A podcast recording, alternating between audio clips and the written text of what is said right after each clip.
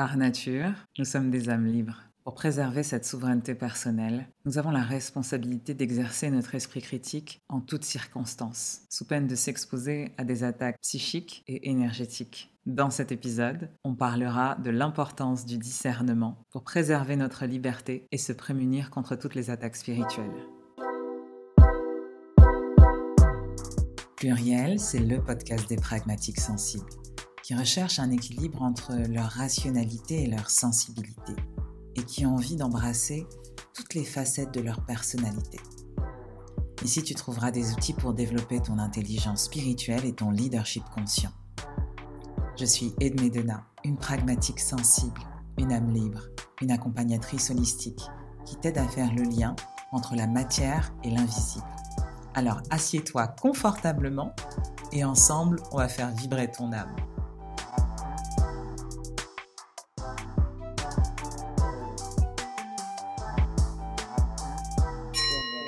Pluriel, pluriel, pluriel. Bienvenue à tous dans l'épisode 9 de Pluriel Podcast. Ça fait longtemps qu'on ne s'est pas retrouvé ici. Il y a plein de choses qui sont en train de bouger pour moi et qui bouleversent un peu euh, mon organisation, comme euh, l'ouverture du cabinet de thérapie holistique, comme la formation que j'ai commencé en psychologie euh, à la faculté. Donc forcément, ça me prend un peu plus de temps. Et puis aussi une envie de rester entre moi et moi-même, de communiquer très peu avec le monde euh, extérieur, même si forcément je communique avec mes amis, ma famille et mes clients en rendez-vous. Mais pour le reste, je ne ressens pas le besoin euh, d'être beaucoup plus que ça en interaction. Aujourd'hui, j'avais envie de vous parler de, de connexion avec le monde de l'invisible, d'une expérience en particulier que j'ai pu vivre alors pas forcément le bas astral, mais avec des personnes qui étaient euh, mal intentionnées et qui ont essayé de m'atteindre spirituellement. Et avant de vous raconter cette expérience, j'ai envie de faire un point toujours sur le discernement, vous me connaissez. C'est hyper important dans ce contexte de, parler de ça, parce que quand on parle d'expériences un peu euh, surnaturelles, de connexion au monde de l'invisible, d'attaques psychiques et énergétiques, c'est important de trouver un équilibre et euh, de comprendre qu'il y a deux mondes qui coexistent. Il y a le monde spirituel et il y a aussi le monde matériel. Et que euh, tout ce qui nous arrive dans la vie, de bien ou de mal, n'est pas forcément lié au monde spirituel. Des fois, ça a des causes vraiment tout à fait euh, naturelles. J'entends par là de la vie courante, du monde matériel et physique. Donc, rien à voir avec des choses qu'on ne voit pas. Et j'aimerais faire un point sur le discernement avant de vous raconter mon expérience parce que vous me connaissez, je suis une grande amoureuse de la liberté et le discernement, c'est ce qui va vous permettre de, de penser librement, de prendre des décisions en conscience. Et je vous invite vraiment à vous connecter à cet esprit critique qui va vous permettre de faire bouger les lignes dans les deux sens, pour votre histoire personnelle et aussi pour l'histoire collective. Voilà, cet esprit critique qui vous donne une ouverture sur le monde spirituel et qui vous permet aussi de remettre en cause des choses qui sont euh, tout à fait naturelles qui se passent dans votre vie courante. On ne peut pas être totalement neutre, euh, et d'ailleurs c'est pas ce que je vous demande, parce que c'est pas possible.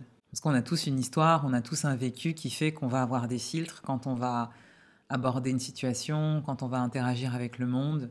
En revanche, ce que j'observe autour de moi, dans le monde dans lequel j'évolue, c'est que euh, certaines personnes peuvent avoir tendance à faire l'économie de la réflexion.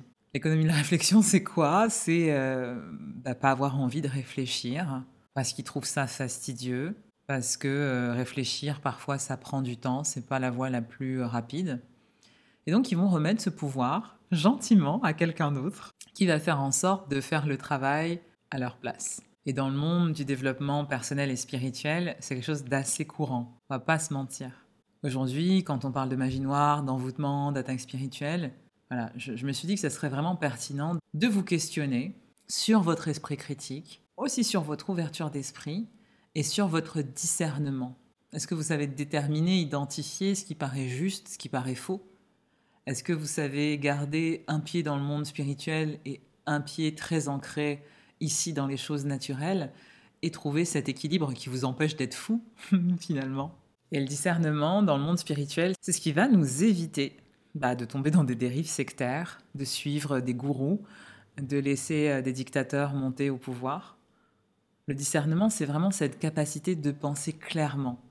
C'est la faculté d'apprécier le bon sens des choses qui se présentent à nous, d'apprécier aussi leur valeur à la lumière de notre esprit critique.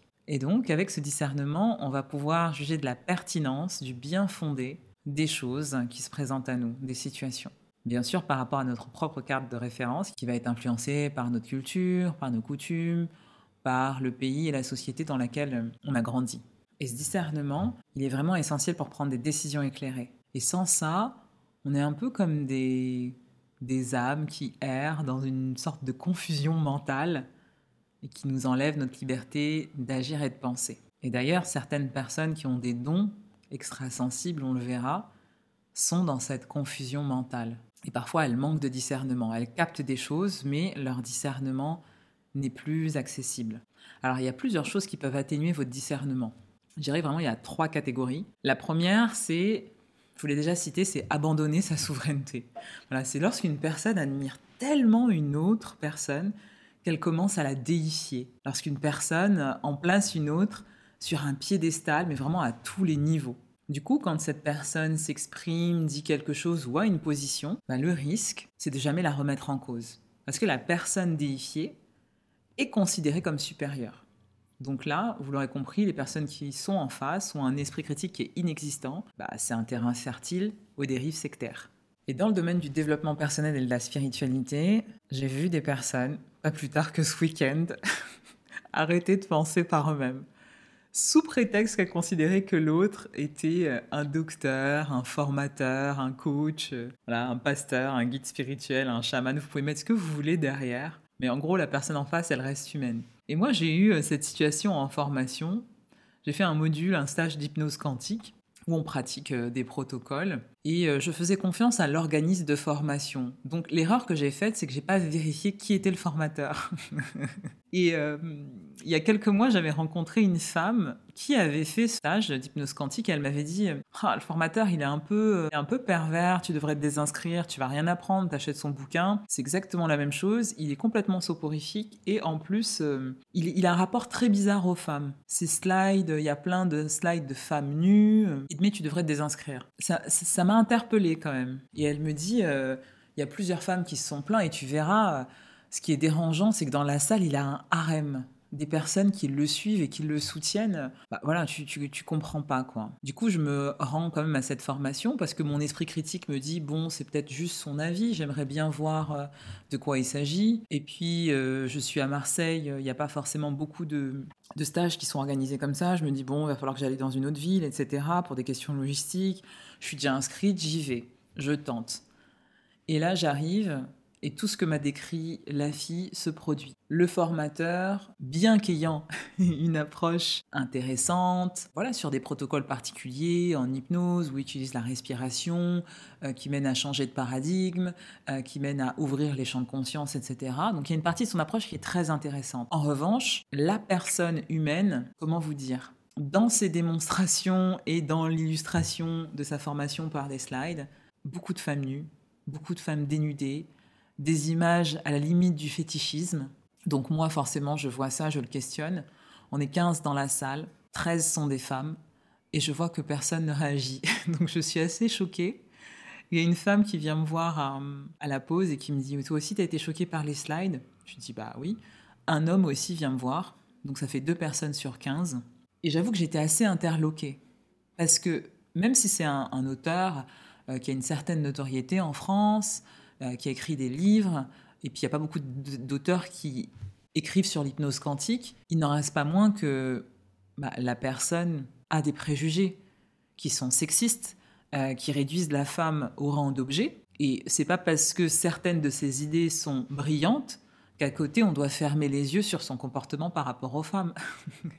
et là, je vois euh, beaucoup de femmes je pense, ouais, elle devait, la moyenne d'âge, ça devait être 50 ans. Et je, le précise parce que c'est, c'est aussi un facteur de non-rébellion.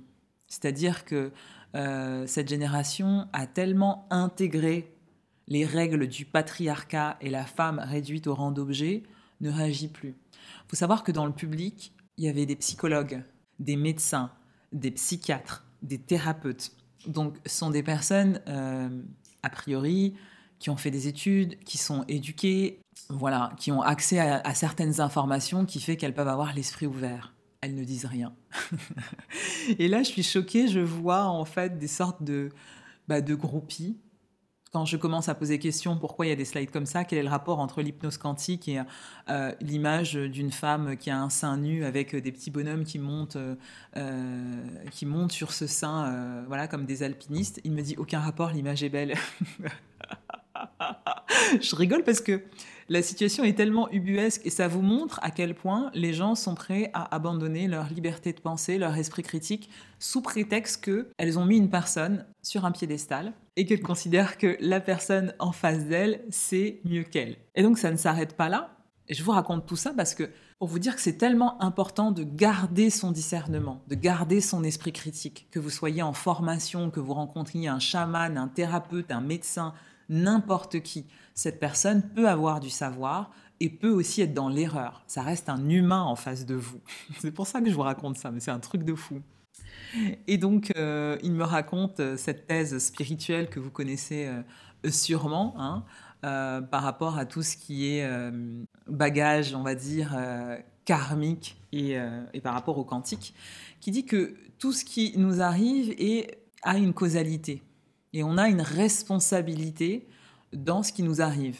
Donc euh, quand je vis quelque chose d'atroce euh, sur Terre, ici dans mon incarnation, bah, j'ai déjà fait un pacte avec une autre âme pour euh, bah, elle qu'elle soit mon bourreau et moi que je sois sa victime. Donc j'ai ma responsabilité dans ça et donc lui ce qui me sort c'est que le trauma n'existe pas. Je lui dis bon très bien c'est une thèse spirituelle que j'ai déjà entendue. Ce qui me dérange en revanche c'est le positionnement de thérapeute. Pour moi, on ne peut pas aller dire ça à quelqu'un qui a vécu un trauma, parce que la personne en face de nous est en état de vulnérabilité, parfois en état de faiblesse, et qu'elle a besoin que son statut de victime soit reconnu, et qu'elle n'est pas forcément prête à entendre une thèse spirituelle où on va lui dire Tu t'es fait violer quand tu avais 6 ans, euh, tu es responsable de ça, ton âme a fait un pacte avant de s'incarner.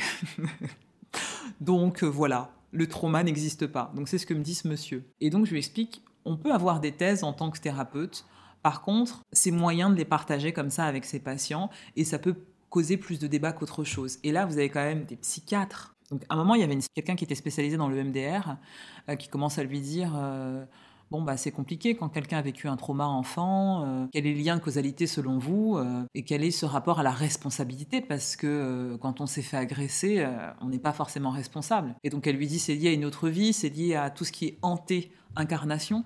Et il dit oui. Et donc là, moi, j'interviens et je le redis, vous êtes bien d'accord qu'on ne dit pas ça aux patients Oui, oui, oui, oui. et donc après, il fait une démonstration et puis euh, bah, il sort sa thèse. Hein, à la personne, le trauma euh, n'existe pas. En gros, on ne traite pas le trauma parce que le trauma n'existe pas. Donc on part avant. C'est une sorte de négation du trauma. Donc moi, je le vois faire ça, je suis complètement ahuri. Et je lui pose une question. Je lui dis donc, euh, si le trauma n'existe pas, donc il n'y a pas d'espace de, décompensation, en tout cas pour la victime, et on ne peut pas parler de son trauma, puisqu'on part de l'hypothèse que le trauma n'existe pas. Et, donc je lui dis, moi j'aimerais comprendre à partir de quel espace vous avez créé ce protocole et, cette théorie. Vous, personnellement, est-ce que vous avez déjà vécu euh, des traumas? Et puis là, il évite la question et il me dit, euh, vous savez, pour Boris Cyrulnik, un neuropsychiatre que j'ai déjà, euh, déjà cité, qui est spécialiste de la résilience, et il me dit, euh, pour Boris Cyrulnik, tout est un trauma dans la vie. Il y a des petits traumas et des grands traumas. Et je lui dis, mais c'est pas la question que je vous pose. La question que je vous pose, c'est vous, dans votre vie, personnellement, avez-vous déjà ressenti quelque chose comme un trauma? Et il fait non. Et il me dit, mais vous, vous êtes ce genre de thérapeute qui dit que on ne peut pas traiter quelque chose qu'on n'a pas vécu. Je lui dis absolument pas. Je veux juste comprendre à partir de quel espace vous avez créé cette théorie sur les traumas. C'est juste intéressant de voir que vous n'avez jamais vécu de trauma et que vous êtes capable de dire à quelqu'un qui a eu un trauma, votre trauma n'existe pas. Je vous laisse interpréter ce que je viens de vous raconter. L'important, c'est quoi dans cette histoire? C'est euh, cette personne qui était en face de moi, qui était mon formateur, qui a écrit je ne sais combien de livres et qui est reconnu par des gens qui l'adulent, peut dire de la merde. Voilà, je, le dis clairement. Donc faites attention à vous, gardez votre discernement, gardez votre esprit critique, même en écoutant ce podcast. C'est ma grille de lecture que je vous propose. Je n'ai pas la science infuse. Vous avez le droit de ne pas être d'accord, vous avez le droit de remettre en question les choses. Et encore une fois, c'est comme ça que l'histoire individuelle et l'histoire collective évoluent. Parce qu'on a des personnes qui gardent leur esprit critique et qui se disent Ah, cette thèse pour moi, bah, ça ne s'arrête pas là il y a quelque chose d'autre. Il y a quelque chose, il y a un autre espace qui peut être créé, il y a une autre théorie qui peut euh, étayer cette situation. C'est comme ça que l'histoire des hommes a évolué. Parce que certaines personnes se sont dit, et si on pensait différemment? Donc moi, je vous invite pas à être dans la rébellion, à tout remettre en cause, euh, à avoir aucune certitude, parce que sinon vous deviendrez fou. On a besoin de certitude dans la vie. Ce que je vous invite à faire, c'est dans toute situation, garder votre esprit critique. Et votre corps a la capacité de vous dire si l'information sonne juste ou pas. Et des fois, quelqu'un qui a l'air savant peut avoir aucune intelligence émotionnelle, aucune empathie, et, pourtant il peut être, euh, je ne sais pas moi, microbiologiste, euh, astrophysicien, euh, psychiatre reconnu, et alors tout ça c'est sont des compétences, mais c'est pas forcément lié à des compétences relationnelles, humaine. Voilà, il y, a plusieurs types d'intelligence. Donc, gardez l'esprit ouvert et surtout gardez votre esprit critique.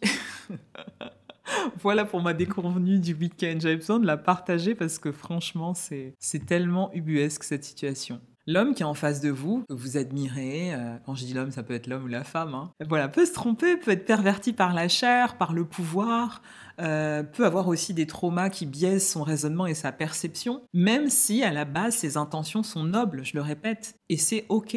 J'ai envie de dire, c'est la vie, c'est ce qui fait qu'on se confronte, on confronte des idées, qu'on évolue et que les choses bougent. Et quand je vous raconte ça, ça me fait penser à des fois, je, fais un post sur Instagram et euh, il y a la police de la spiritualité qui se pointe. Vous savez, ces gens qui savent tout sur la spiritualité, la psychologie, la science, et qui vont venir vous dire non, c'est pas exactement exact. Et je leur dis, mais rien n'est vrai ou faux en spiritualité. Ce ne sont que des thèses euh, qui ont été euh, canalisées, inventées par quelqu'un. Bien sûr, ça peut se démontrer par l'expérience, mais ce que je veux dire, c'est que ce ne sont que des gens qui viennent faire des hypothèses, qui construisent des théories par rapport à leurs pratiques, par rapport à leurs connaissances, et qui vont amener quelque chose pour le collectif. Mais ce n'est pas figé. Nous sommes des énergies en mouvement. Et ça, c'est important de le comprendre. Le mouvement, c'est la vie. À partir du moment où on se fige sur des thèses et qu'on arrête d'être ouvert d'esprit, on est comme relié à la mort, à une petite mort. Comme sur un électroencéphalogramme, où là, il n'y a, a, plus d'activité. On est mort, on est figé. On se dit que la Terre est plate. Et puis après, il y a quelqu'un qui arrive qui dit non, mais la Terre, elle est ronde, les gars. Vous voyez ce que je veux dire? Dans ce monde où on glorifie la théorie au détriment de l'expérience, c'est comme ça qu'on arrive à, voilà, déifier des gens qui, qui ont du savoir. Trouvez votre équilibre. Questionnez votre intuition. Faites attention aux signes que vous envoie votre cœur, votre corps. Et n'ayez pas peur de sortir du rang, d'être un dissident, de remettre en cause le dogme. En réalité, on, vraiment, on a un équilibre à trouver entre la théorie, l'expérience, l'esprit critique, la défiance, donc ça, c'était juste le premier point pour tous ceux qui abandonnent leur souveraineté en la donnant à quelqu'un comme ça.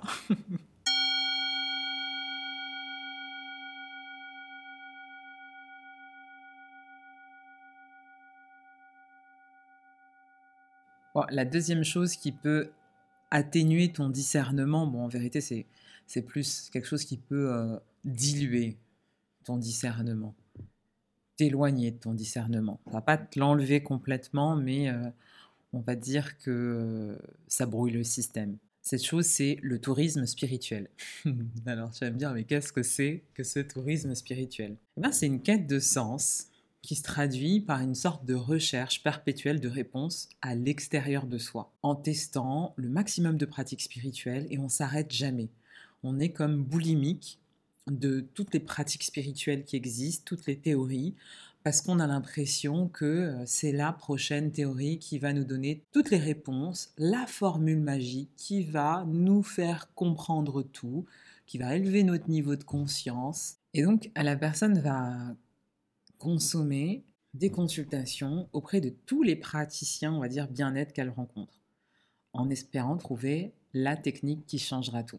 Donc comme je dit, c'est une sorte de boulimie spirituelle et qui se traduit par très peu d'actions concrètes. C'est-à-dire que je vais être émerveillée pendant la consultation, mais finalement, je ne vais rien en faire. Je ne vais rien enclencher. Et je vais passer au prochain praticien et je passe comme ça de consultation en consultation. Mais finalement, très peu de choses changent. Pourquoi? Parce que euh, bah, c'est une sorte d'évitement. On se perd dans le contenu, dans la science ça nous évite de nous confronter aux vraies choses, c'est-à-dire quand on reçoit un message, qu'on le canalise ou qu'on voit un praticien qui nous permet d'avoir une information, euh, on va dire, éclairante pour notre vie perso ou pro, la meilleure chose à faire, c'est de, de conscientiser cette information, de l'intégrer, de prendre le temps d'en faire quelque chose concrètement, de la laisser cheminer, mais de pas se perdre dans le monde et de diluer cette information et de ne rien en faire. Et c'est là aussi où vous faut être vigilant, pas que sur le tourisme spirituel, mais de manière générale, avec le coaching, la thérapie, etc.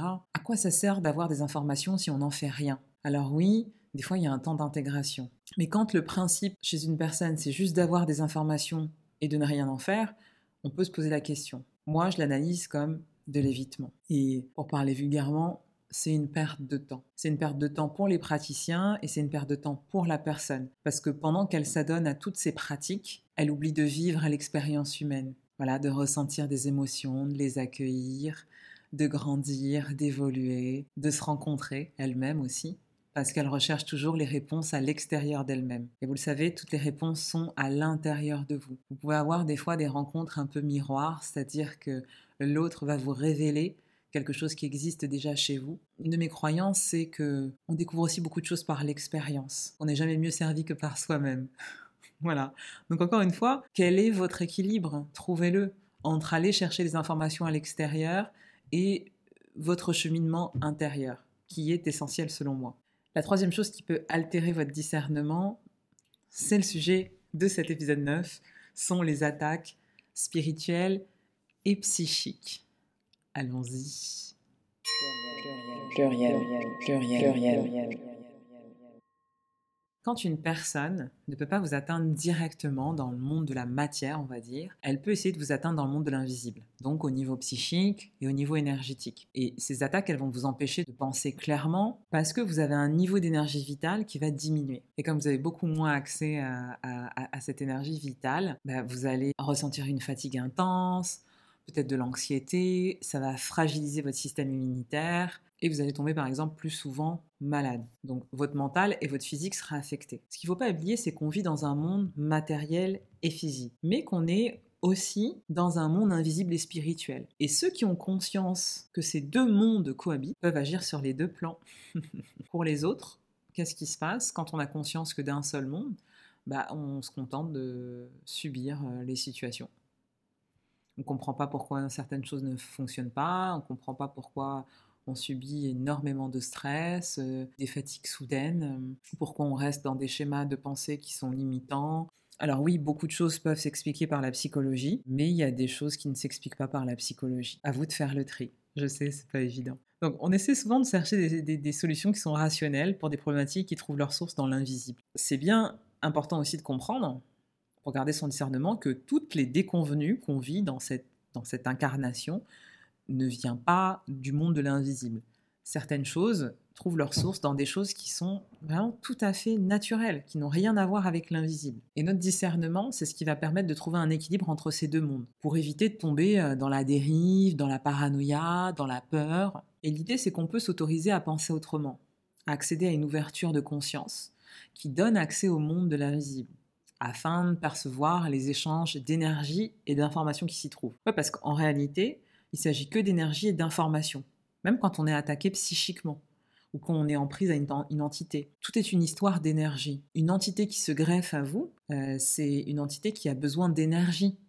Et elle va prendre votre énergie pour continuer bah, rester là, dans, entre deux mondes, alors qu'elle devrait rejoindre la lumière et que, et que ce n'est plus sa place. Parce qu'une entité, c'est une personne défunte qui n'a pas rejoint la lumière. même quand il s'agit des contacts défunts, il s'agit plus d'information. Un défunt qui est là et qui erre, l'âme en peine, c'est un défunt qui a besoin de passer une information dans le vivant, ou qui a besoin qu'on lui passe une information. Soit qu'il est décédé qui n'appartient plus à ce monde, soit c'est un défunt qui a besoin de donner une information à un de ses proches pour être en paix, pour pouvoir partir.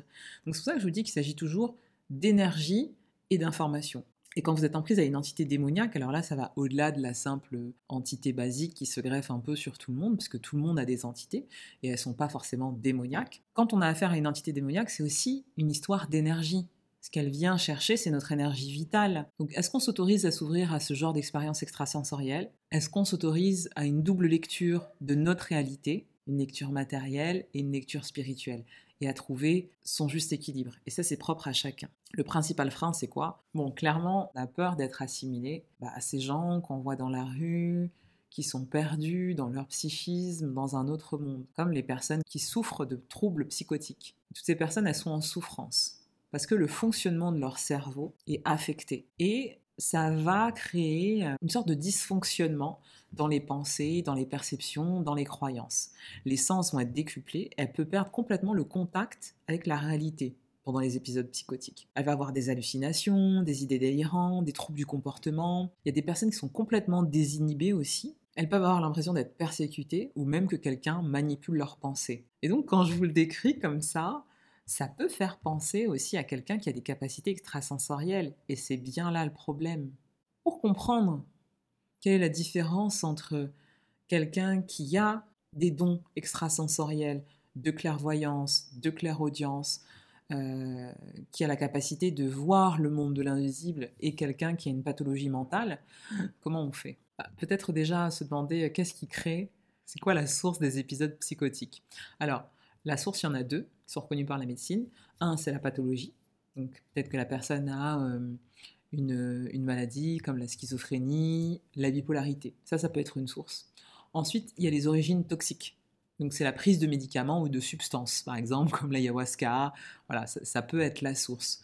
Ou d'autres médicaments qui sont faits pour euh, traiter des maladies et qui finalement euh, créent des épisodes psychotiques. Il y a une troisième hypothèse d'un anthropologue américain qui s'appelle Michael Harner. Et dans son ouvrage La voix du chaman, il nous dit que la différence entre le chaman et le psychotique, c'est que le psychotique, il est perdu dans le monde de l'invisible, alors que le chaman, il arrive à comprendre les codes de ce monde et à aller consciemment par la transe dans ce monde de l'invisible. Bon, forcément, euh, ça, ça fait encore euh, polémique, vous doutez bien que tous les psychotiques ne sont pas des chamans qui s'ignorent et qui ne savent pas gérer leurs dons extrasensoriels. Moi, je pense qu'il y a vraiment des pathologies mentales et je pense que dans les personnes qui sont assimilées à des personnes affectées à des pathologies mentales, il y a aussi des personnes qui ont des dons extrasensoriels et qui ne savent pas les gérer. Comment faire la part des choses? Pas encore trouvé la solution.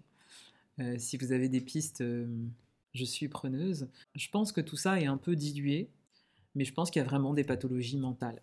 Je pense que la frontière aussi est poreuse entre euh, notre monde et le monde de l'invisible, et qu'aujourd'hui, la manière dont on sert de notre cerveau, elle est infime par rapport à nos capacités, et que le monde dans lequel on vit inhibe complètement ses capacités, en tout cas fait qu'on inhibe toutes nos capacités extrasensorielles et qu'on rationalise toutes les choses. Ce qui fait qu'en grandissant, on a toujours ces capacités, mais on ne sait plus s'en servir et on ne sait plus les activer. C'est un peu comme si on avait des facultés dormantes, voilà, des tiroirs dont on n'a pas la clé, euh, mais qui existent bel et bien et qui sont là. Donc euh, encore une fois, à vous de faire le tri et de trouver votre équilibre. En tout cas, ce qui est sûr, c'est que quelqu'un qui souffre d'épisodes psychotiques, il est vraiment en souffrance. Alors que la personne qui a des dons extrasensoriels et qui commence à voir des choses, elle n'est pas dans un délire en fait. Elle comprend que ce qu'elle voit, elle ne peut pas en parler à tout le monde. Elle n'est pas complètement désinhibée elle commence à cacher les choses parce qu'elle se dit je vais paraître fou. Et ça, c'est déjà un signe de santé mentale. Le psychotique ne se demande pas s'il est fou, puisqu'il est dans son délire. Donc ça, c'est une piste de réflexion. Et encore, je pense qu'il y a certaines personnes qui voient des choses qui sont tellement troublantes pour elles, qu'elles soient vraies ou pas, qu'ils n'arrivent pas à gérer. Donc euh, on ne saura peut-être jamais, et puis euh, la science n'est pas encore avancée.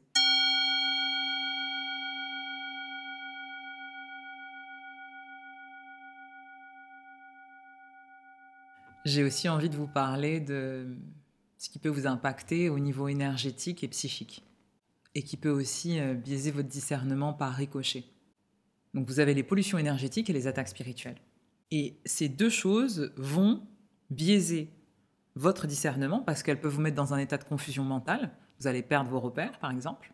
Et du coup, vous allez avoir du mal à prendre des décisions, à vous orienter, à identifier ce que vous voulez. Confusion mentale soit parce que, avec les pollutions énergétiques ou les attaques spirituelles, vous pouvez basculer dans la peur, dans la paranoïa. Et ça, ça peut vous faire perdre contact avec la réalité.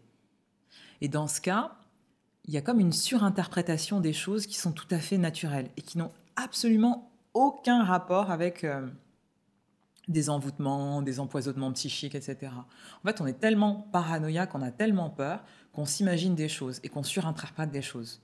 Donc les pollutions énergétiques, qu'est-ce que c'est? C'est une projection de pensée négative d'une tierce personne qui va diminuer votre niveau d'énergie vitale et qui, dans le meilleur des cas, va créer une fatigue intense. Dans le pire des cas, une vraie confusion mentale. Et vous avez plusieurs types de, de pollution énergétique qui sont des sortes de projections, comme je vous ai dit, des projections subtiles. La première, c'est la pensée consciente. Donc une personne qui a envie de vous nuire, elle va consciemment vous envoyer des pensées négatives pour vous influencer. C'est une forme de, de télépathie. Il y a la pensée inconsciente. Là, c'est une personne qui dit du mal de vous et qui vous envoie de manière inconsciente des pensées négatives. Parce qu'elle est jalouse, parce qu'elle est en conflit avec vous. Voilà, peu importe euh, la cause finalement. Mais en tout cas, elle pense à vous de manière négative. Ça peut être en regardant par exemple votre profil sur les réseaux sociaux ou en étant témoin de votre réussite. Et puis, il y a la dernière qui est la médisance et qui est beaucoup plus forte que la pensée consciente et inconsciente parce qu'elle est matérialisée par la parole et par la parole de plusieurs personnes qui vont nourrir cette médisance. Tout ça, ce sont des projections subtiles qui peuvent vous atteindre énergétiquement si vous n'êtes pas assez euh, ancré et protégé et comme je vous l'ai dit, qui vont vous faire ressentir soit de la fatigue intense, soit de la désorientation ou de la confusion mentale dans le pire des cas. Donc ça, c'était les pollutions énergétiques. Ensuite, il y a un autre niveau, c'est les empoisonnements psychiques. Donc là, on parle d'envoûtement, de maléfices, qui vont toucher à tous les axes de votre vie, qui vont créer de la perte, de la discorde, de la désolation dans votre vie. Là, on est vraiment dans un niveau supérieur de personnes qui est mal intentionnées, qui cherchent à vous nuire et qui va... Euh, impacter euh, certains domaines majeurs de votre vie pour créer de la tristesse, du malheur, pour, arrêter votre abondance en fait, pour créer du chaos dans votre vie. Vous allez me dire pourquoi, et j'ai envie de vous dire pourquoi pas. Tout est un jeu énergétique, de flux euh, énergétique et d'informations. Autant vous pouvez être lumineux, être dans l'abondance, être dans le partage, l'amour, autant il y a des personnes qui ont exactement la même chose mais en mode inversé.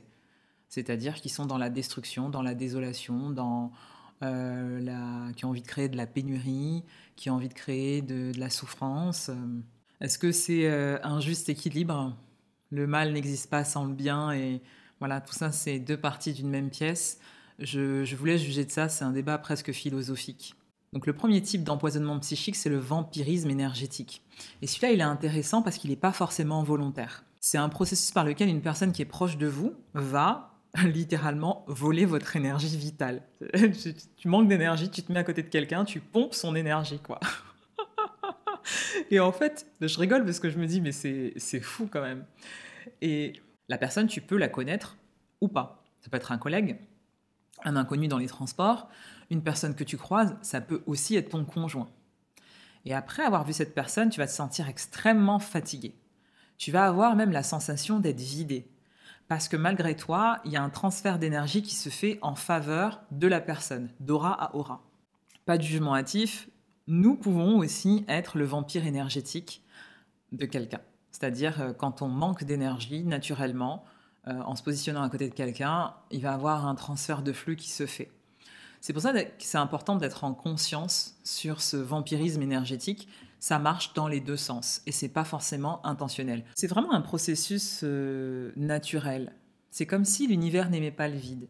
Tu as une baisse d'énergie, tu vas chercher à te recharger en énergie vers la source qui est la plus proche. C'est d'ailleurs dans le test holistique que je propose gratuitement sur mon site. Vous avez le lien euh, en note de podcast. C'est de faire un audit euh, des, des vampires énergétiques qui sont autour de vous. C'est le premier domaine. Votre entourage, qu'est-ce qui vous vole de l'énergie? Et vous allez vite le faire. Si vous n'avez pas encore fait le test holistique, je vous invite à le télécharger.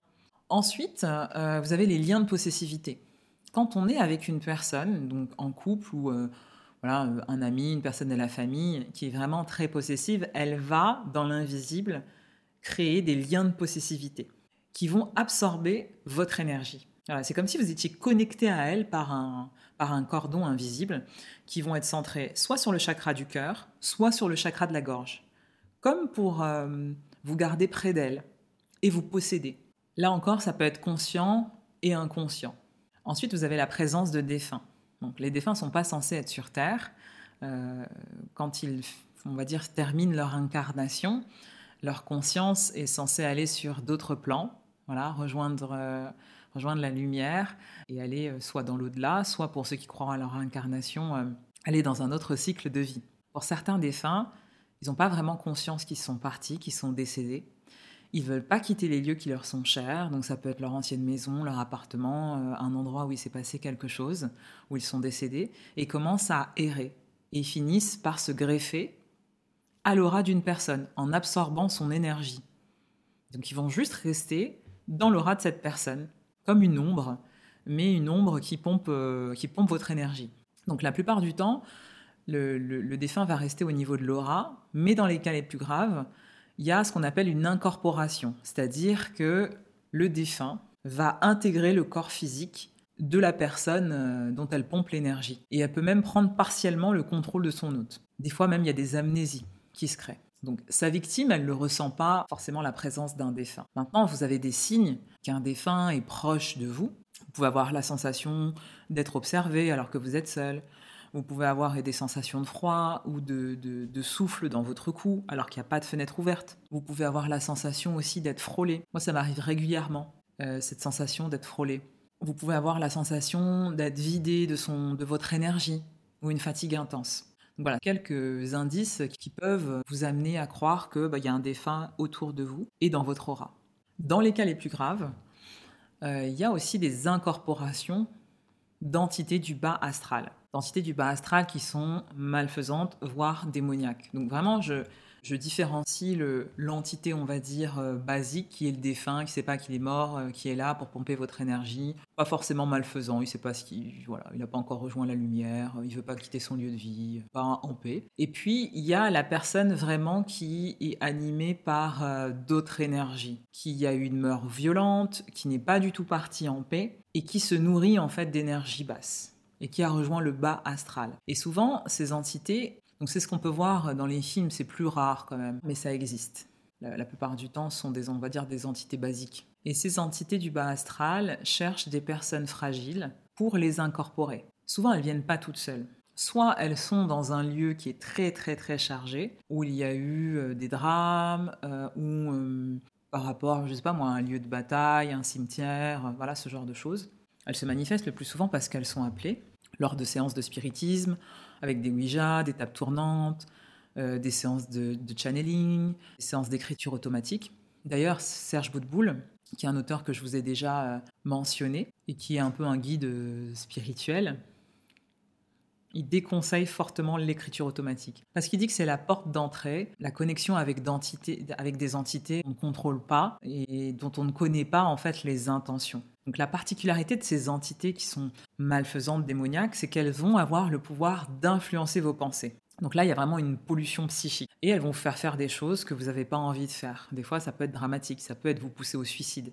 Et c'est là où c'est difficile de différencier les pathologies mentales et les incorporations par les entités qui sont euh, démoniaques. Ce qui est conseillé en cas d'attaque, que ce soit on va dire, l'entité basique, une entité démoniaque, c'est de prier, de demander euh, l'aide d'êtres supérieurs de lumière. Donc ça peut être Dieu, ça peut être des êtres de lumière, ça peut être des anges gardiens, mais en tout cas de ne pas se reposer sur sa propre intelligence et de leur demander qu'ils nous viennent en aide, puis après aussi de consulter un exorciste. Parce que là, on n'est pas sur, euh, je vais pas juste voir un magnétiseur en fait, je vais voir quelqu'un qui est spécialisé dans ça. C'est pas de la blague. Le fait d'enlever euh, une entité basique et d'enlever une entité démoniaque, on n'est pas du tout sur le même niveau d'énergie et le même niveau d'expérience. Donc voilà, ce sont des cas quand même qui sont rares au niveau des entités démoniaques, qui existent. Et vous savez, je me suis toujours posé la question quand on entend parler des tueries familiales aux États-Unis, dans des familles où tout se passe bien, et puis un jour l'enfant se réveille, un ado là, qui, se, qui tue ses parents en pleine nuit, qui prend un fusil ou un couteau et qui égorge toute sa famille, enfin qui trucide toute sa famille. Et quand j'entends des histoires comme ça, je me dis non mais en fait ces personnes elles sont possédées, c'est pas possible. C'est pas possible de faire euh, preuve, de tant de barbarie. Et c'est le cas aussi pour les terroristes. Hein, quand, quand on voit ce qui se passe dans les guerres, dans les attentats, on se dit vraiment waouh, ces personnes ne sont pas humaines. Elles sont habitées par autre chose. Elles sont animées par autre chose. Oui, ce sont des humains qu'on voit.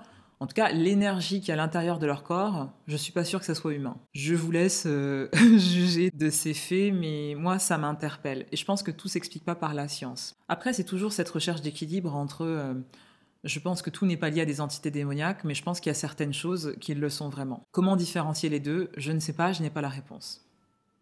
Ah oui, dernier point que je ne veux pas trop développer, mais que je vous mentionne quand même. On peut aussi avoir des pollutions des lieux de vie.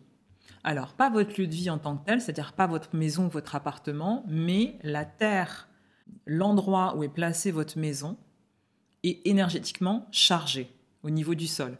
Parce qu'il s'est passé des choses, parce que ça peut être un ancien lieu de bataille, un ancien lieu de guerre, un ancien lieu de, de barbarie, de torture, etc. Et du coup, des fois, on pense qu'on est attaqué psychiquement, alors qu'il y a une pollution de, des lieux, en fait, au niveau géographique. Bon, le meilleur pour la fin, mais qu'on n'aura pas le temps de développer dans cet épisode, et ce sera l'objet de l'épisode de la semaine prochaine, parce que là j'ai déjà tellement parlé que l'épisode sera trop long, je, peux, suis obligée de, de le découper. Ce sont les envoûtements. Donc les envoûtements avec support et sans support, mais des envoûtements intentionnels. C'est-à-dire quelqu'un qui a le seum, hein, on va pas se mentir, contre vous, et qui essaie de vous nuire au niveau spirituel parce que la personne ne peut pas vous atteindre dans le monde, euh, on va dire, euh, physique. Et la semaine prochaine, on verra quels sont les types d'envoûtement. On verra aussi comment faire face à ce type de personne, à ce type de situation. Je vous raconterai la première fois que j'ai dû faire face consciemment à des sorcières euh, qui ont essayé de, de créer des envoûtements en fait mais qui n'ont pas, enfin qui ont marché partiellement. Je vous dis consciemment parce que sûrement que dans ma vie, euh, avant mes 30 ans, j'ai rencontré ce type de personnes, mais je ne captais pas forcément les flux énergétiques, les jeux de pouvoir, la malveillance. J'étais dans ma bulle et euh, pour moi, c'était un monde qui était lointain. Et j'en ai pris conscience vraiment à ce moment-là, il y a des canaux qui sont ouverts. Donc je trouvais important de, de vous parler de ça et de vous donner quelques clés pour savoir comment réagir à ce type de situation. Et aussi vous partager mon expérience parce que ça peut peut-être euh, vous aider. Voilà, l'épisode touche à sa fin. Pluriel, pluriel, pluriel, pluriel. Ah, je, suis, un peu frustrée. J'avais envie de vous raconter dans cet épisode euh, bah, la rencontre avec les sorcières et tout ce qui est envoûtement. C'est absolument pas une technique marketing, c'est juste que je commence à parler, je me rends compte que l'épisode est beaucoup trop long. Ça a été un plaisir de passer ce moment avec vous pour l'épisode 9. On se retrouve à l'épisode 10 et je me demande même si euh, ce thème ne fera pas l'objet de trois épisodes parce que c'est quand même un thème costaud. Ah oui, j'allais oublier de vous dire, si vous avez aimé cet épisode, euh, n'hésitez pas à le partager à des personnes euh, que ça pourrait intéresser ou qui en auraient besoin. N'hésitez pas aussi à le commenter et à le noter, ça permet de soutenir le podcast, ça permet aussi de m'encourager. Comme d'habitude, je suis disponible sur les réseaux sociaux, sur mon LinkedIn, sur mon Instagram et aussi via mon site internet. Alors n'hésitez pas à me contacter pour me faire des retours, ça me fait toujours plaisir. Et je tenais à vous dire que je suis toujours touchée d'avoir tous vos retours, de discuter avec vous sur les réseaux, de voir aussi euh, bah, toutes ces personnes qui prennent rendez-vous et qui ont envie d'en savoir plus, d'être accompagnées par moi après avoir écouté le podcast, je commence à me rendre compte de l'impact que ça peut avoir de, vous parler euh, ici. En tout cas, n'hésitez pas à me contacter, allez sur mon site internet, vous verrez tous les accompagnements que je propose. Des accompagnements pro holistiques, soit business, soit reconversion, et aussi des séances de thérapie holistique pour ceux qui veulent travailler sur le transgénérationnel. Merci pour votre soutien, merci pour votre écoute. Je vous dis à la semaine prochaine et surtout n'oubliez pas, gardez votre discernement et votre esprit critique. C'est ce qui fera de vous une âme libre